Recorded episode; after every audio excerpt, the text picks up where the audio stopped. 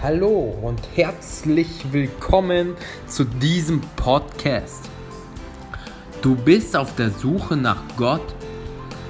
Glaubst du vielleicht, dass es irgendwas da draußen geben könnte, hast aber noch keine Entscheidung getroffen, was du genau glauben sollst?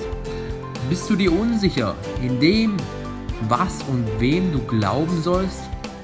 Dann ist dieser Podcast genau das Richtige für dich.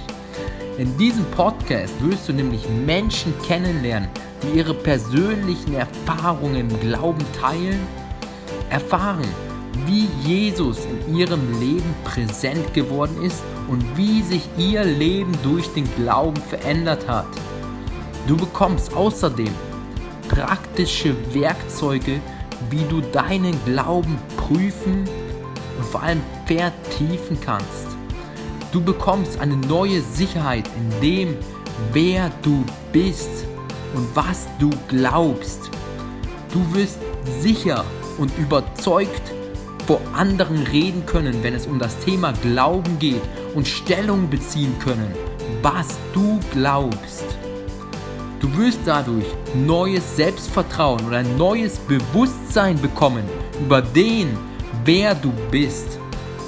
Ich will dir danken, lieber Hörer, dass du auf diesen Podcast gekommen bist.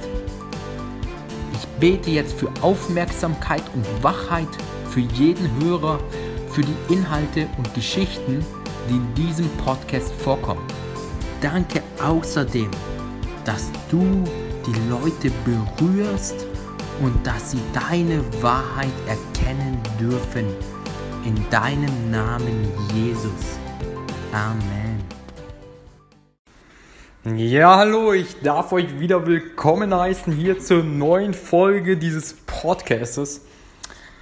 In dieser Folge geht es um ein auch sehr spannendes und heiß diskutiertes Thema, nämlich um das Geben des Zehnten sehr, sehr heiß diskutiert, auch in vielen, vielen Gemeinden. Und ich bin dankbar hier an dieser Stelle, will ich gerne mal die Quelle zitieren, nämlich von bibelpraxis.de, die diesen Artikel 2005 schon am 18.02. verfasst hat. Und dieser Artikel handelt eben vom 10. und wie die unterschiedlichen Sichtweisen vom Neuen, aber auch Alten Testament zum Geben des Zehnten sehr, sehr gut beleuchtet hat, finde ich. Und das möchte ich hier gerne mit euch teilen. In 3. Mose 27, Vers 30 steht über das Geben des Zehnten, und das ist ja das Alte Testament, und aller Zehnte des Landes, vom Samen des Landes, von der Frucht der Bäume gehört dem Herrn. Er ist dem Herrn heilig. Steht in 3. Mose 27, Vers 30. Die Frage, ob Christen von ihrem Vermögen oder Einkommen mindestens den Zehnten dem Herrn geben müssen, zum Beispiel über die wöchentliche Kollekte, hat schon viele beschäftigt. Zur Beantwortung dieser Frage muss geklärt werden, was bedeutet der Zehnte neutestamentlich für uns? Und worum geht es beim neutestamentlichen Geben für Christen? Das Neue Testament gibt uns klare Hinweise zum Geben. Zum Beispiel in 1. Korinther 16, Vers 2 heißt es, je nachdem ein jeder Gedeihen hat, soll der Gläubige zurücklegen und geben. Je nachdem ein jeder Gedeihen hat. In 2. Korinther 8 und 9 weisen auf die Herzens, wird auf die Herzenshaltung beim Geben auch verwiesen worin steht, in 2. Korinther 9, Vers 7, einen fröhlichen Geber hat Gott lieb. Also wird auf die Fröhlichkeit, auf die Herzenshaltung auch verwiesen. Ein gesetzlich festgelegter Betrag widerspricht der Freiheit des Christen, die wir im Neuen Testament immer wieder vorgestellt bekommen. Wir wären dann gute, in Anführungsstrichen, Christen, wenn wir den genau äh, an welcher Bemessungsgrenze auch immer angelegt, festgeschriebenen Betrag an Gott weitergeben wollen. Aber Gott sucht keine Form, sondern unser Herz. Und das Neue Testament kennt keinen vorgeschriebenen Betrag, auch keinen prozentualen. Und das Fazit, im Neuen Testament steht nichts von einem festgelegten prozentualen Betrag, den ein Gläubiger geben muss oder soll.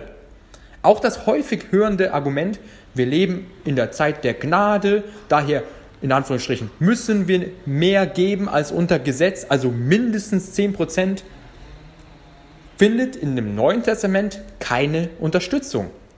Wir dürfen so viel geben, wie wir in Anführungsstrichen gedeihen, wie ich es aus dem vorherigen Vers vorgelesen habe, nämlich in 1. Korinther 16, Vers 2. So wie wir gedeihen haben, wie viel wir den Herrn geben wollen und können. Dabei weiß die rechte Hand nicht, was die linke gibt.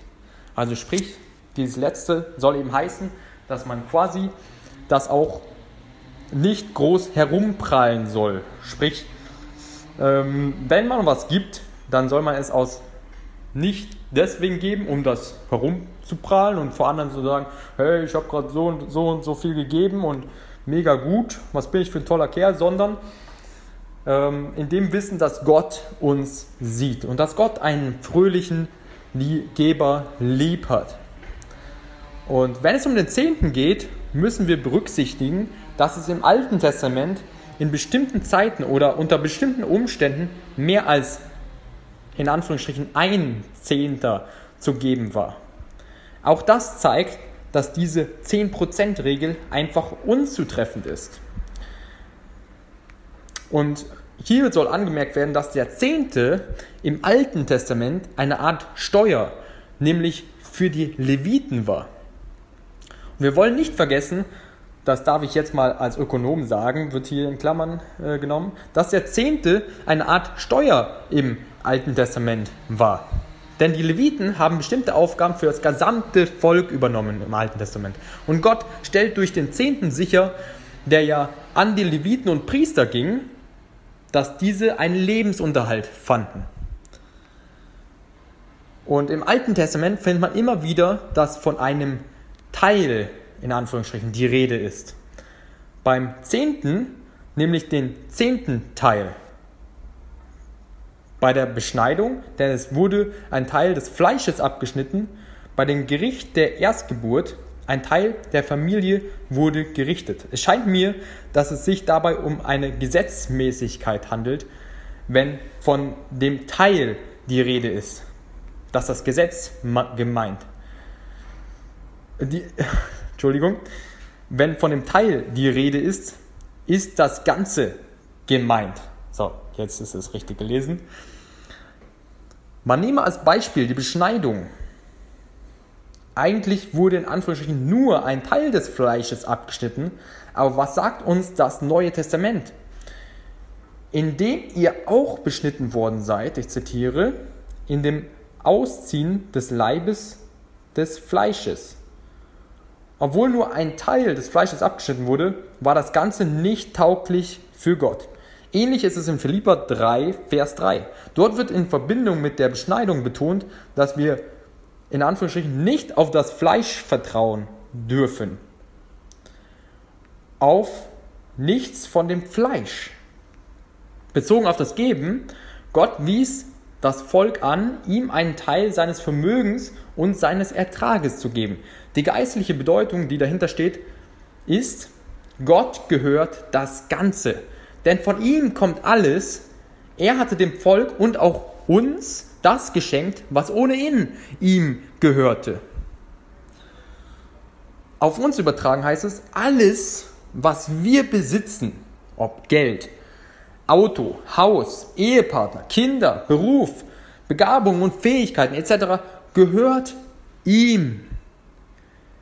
Er hat uns diese Dinge anvertraut, damit wir gute Verwalter sind. Aber gehören tut ihm alles, was wir besitzen. Er ist der Eigentümer. Können wir so nicht die Verse in 1. Korinther 4 verstehen? Was aber hast du, das du nicht empfangen hast? Wenn du es aber auch empfangen hast, sagt 1. Korinther Vers 4, Was rühmst du dich, als hättest du es nicht empfangen?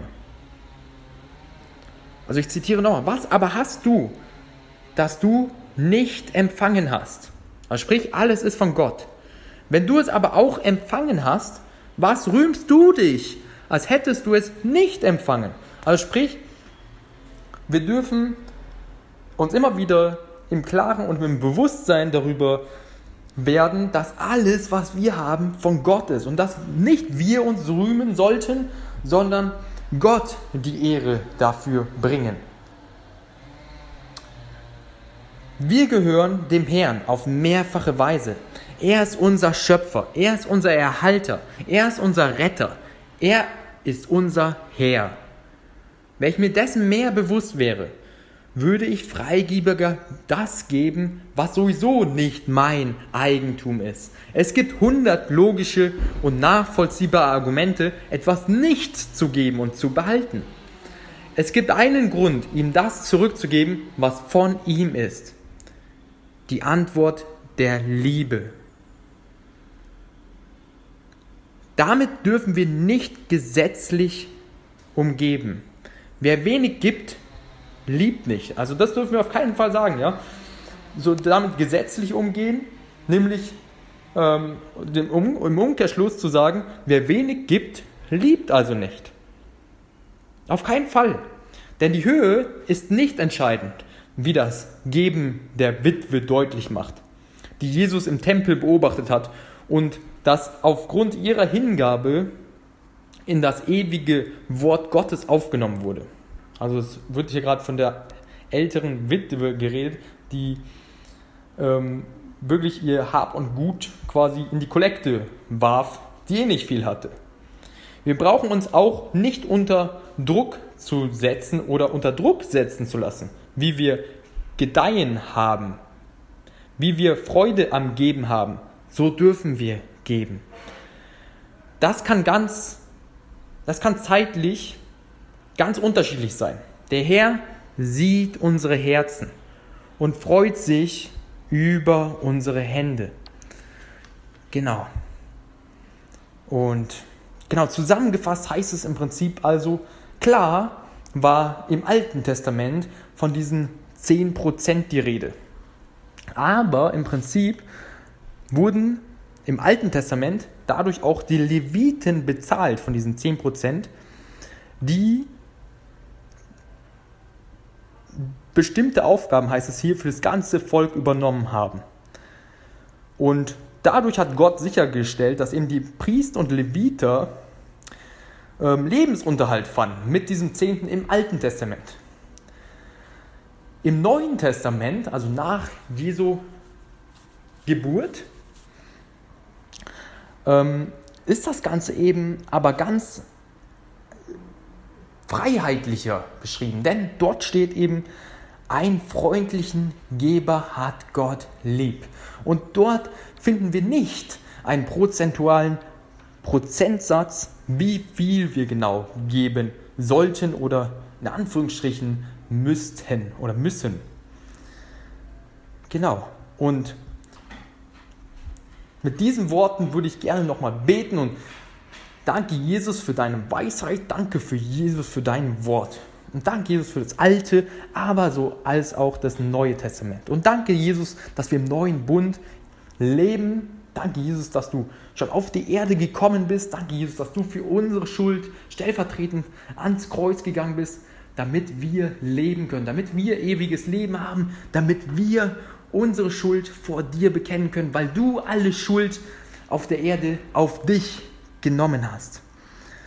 Und ich danke dir auch für diesen neuen Bund. Ich danke dir für diese neue Freiheit, die du schenkst. Und danke auch für die Freiheit im Geben. Und danke, Jesus, dass du sagst, dass ein freundlichen Geber Gott lieb hat. Und ich bete, Heiliger Geist, dass du jedem ganz persönlich zeigst, dass wir eine ganz andere Perspektive bekommen, dass im Prinzip alles, was wir haben, unser ganzer Besitz, dir gehört Gott, dir gehört Jesus, Denn du, Gott, hast uns von Anbeginn der Zeit mit all unseren Fähigkeiten, mit all unserer Begabung, mit allem, was wir haben, mit all dem, was wir gesegnet worden sind, geschaffen. Mit all dem, wo wir leben können. So geplant und geschaffen. Und danke Jesus, danke Gott, dass wir unseren Fokus dorthin zurechtrücken können und werden, dass alles, was wir besitzen, im Prinzip dir gehört. Und dass wir aus dieser Herzenshaltung wirklich ein gerne geben können und in Liebe geben können, weil wir wissen, es ist nicht unser Eigentum, sondern im Prinzip ist es deins. Und danke Jesus für einen jeden, der freigebig gibt. Und ich danke dir, dass du jeden Geber mit dem zehn, gar hundertfachen, dass du das einem auch zurückgibst. Auch danke, dass wir aus einem freien und liebenden Herzen geben können. Und seid gesegnet für den Tag und Jesus sei mit euch.